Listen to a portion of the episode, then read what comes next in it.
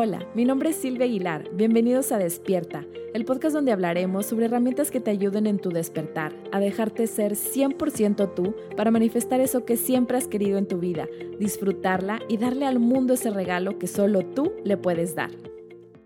Bienvenido al episodio 19 de Despierta.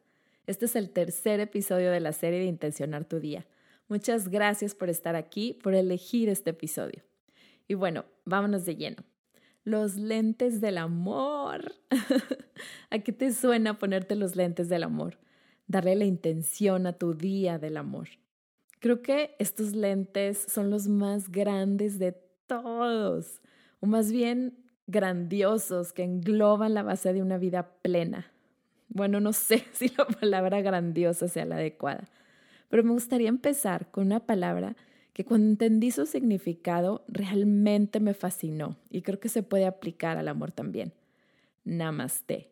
Seguramente ya has escuchado esta palabra y normalmente relacionada con el yoga quizá. ¿Qué significa Namaste? Literalmente significa te reverencio a ti o me inclino ante ti.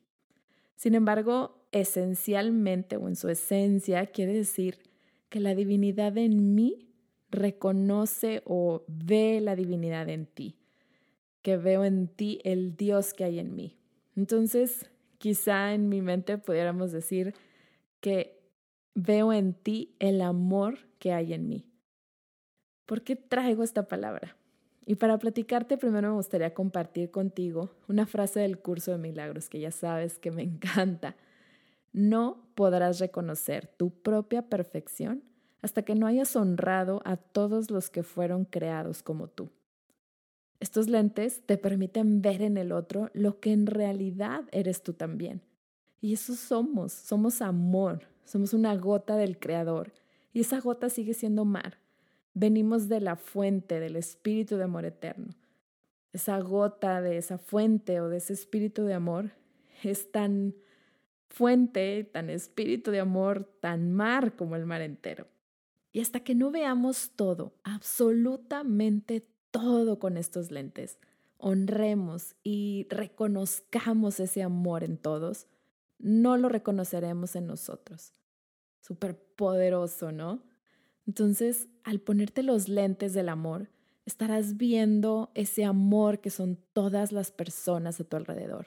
¿Y qué es verlos como amor?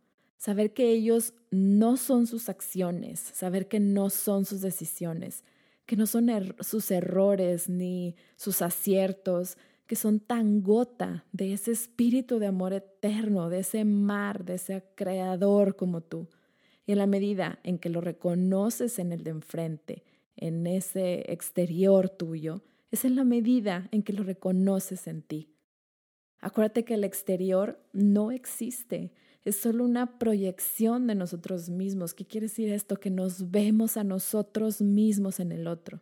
Y el exterior puede ser cualquier relación que aparezca en tu película. Llámese una relación con otra persona, con tu actividad creativa o trabajo, con la comida, con la abundancia, con el amor, con el deporte, con todo. Ahora, ¿cómo se ve esto en el día a día?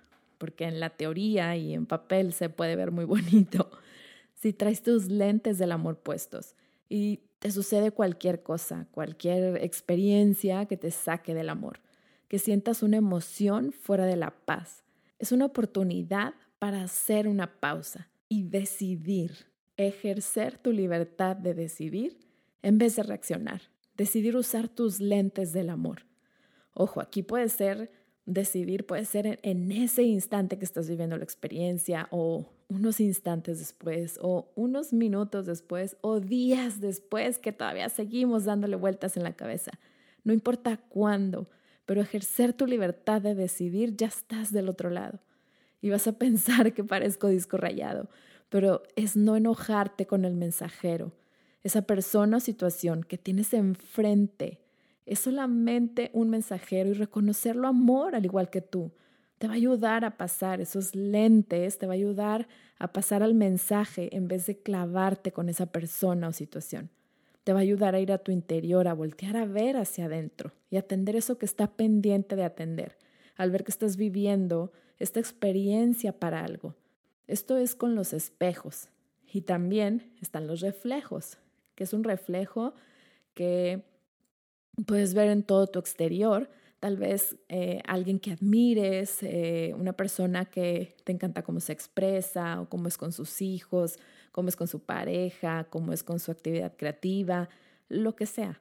Eso que ves en otra persona con los lentes del amor también está en ti y es un momento de reconocerlo también. Además, que si traes tus lentes del amor puestos, como te decía, traes todos los lentes puestos. Y a lo mejor a eso me refería con como grandiosos o que engloban todo.